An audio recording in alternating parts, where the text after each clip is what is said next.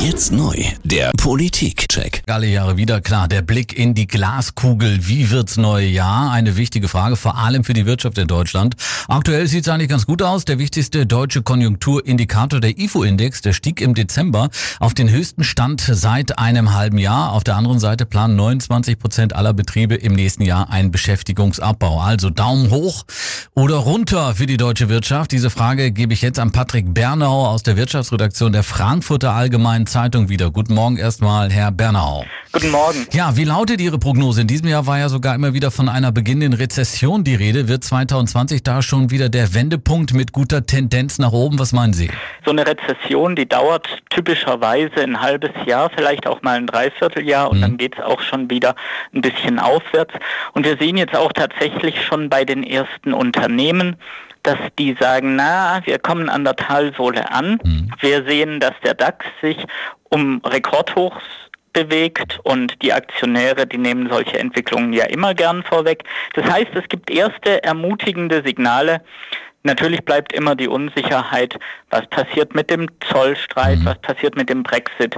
Aber ich sag mal, wenn es mit den beiden Sachen so bleibt, wie es jetzt ist, nämlich kompliziert, dann habe ich durchaus Hoffnung, mhm. dass es im nächsten Jahr wieder ein bisschen nach oben gehen könnte. Wo liegen denn aus Ihrer Sicht die größten Risiken für die deutsche Wirtschaft? Schafft äh, vor allem die so wichtige Autoindustrie die positive Wende in 2020, auch mit Blick auf die E-Konkurrenz, zum Beispiel Tesla? Es gibt einige Risiken in der deutschen Wirtschaft, das ist gar keine Frage. Die mhm. sehe ich vor allem langfristig im Strukturwandel. Können wir mit neuen Technologien mithalten? Autoindustrie ist eines der wichtigsten Beispiele. Da sind tatsächlich Risiken. Gleichzeitig bin ich da auch nicht so furchtbar pessimistisch. Mhm. Viele Unternehmen können probieren, ein Auto zu bauen und können dabei gute Ideen haben. Tatsächlich Autos in großem Maßstab zu produzieren, die sicher zu machen mhm. und dann auch auf die Straße zu bringen, das ist eine ganz andere Disziplin und daran sind in den letzten Jahren auch schon einige mhm. neue Unternehmen gescheitert. Jetzt scheinen aber die Prognosen für den Arbeitsmarkt, also trotz optimistischer Konjunkturdaten, nicht ganz so rosig zu sein, oder Herr Bernau? Unabhängig von der Konjunktur müssen wir uns langfristige Gedanken um den mhm. Arbeitsmarkt machen. Mhm. Denn selbst wenn die deutschen Autokonzerne den Wandel zur neuen Mobilität erfolgreich meistern, dann ist noch nicht gesagt, dass sie danach noch so viele Arbeitsplätze haben wie heute.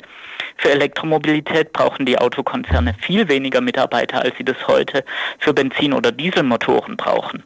Und wir sehen aus diesen strukturellen Gründen schon in ganz vielen Unternehmen, zum Beispiel auch bei den Zulieferern, bei anderen Unternehmen, sehen wir richtige Stellenabbauprogramme. Mhm. Und jetzt wird die entscheidende Frage der nächsten Jahre aus meiner Sicht werden, was passiert schneller? Gehen schneller Arbeitsplätze verloren oder gehen die Babyboomer, die geburtenstarken Jahrgänge, gehen die schneller in Rente? Sagt Patrick Bernau von der Frankfurter Allgemeinen Zeitung, also ein eher gemischter Ausblick auf die deutsche Wirtschaft. Vielen Dank fürs Interview. Vielen Dank Ihnen.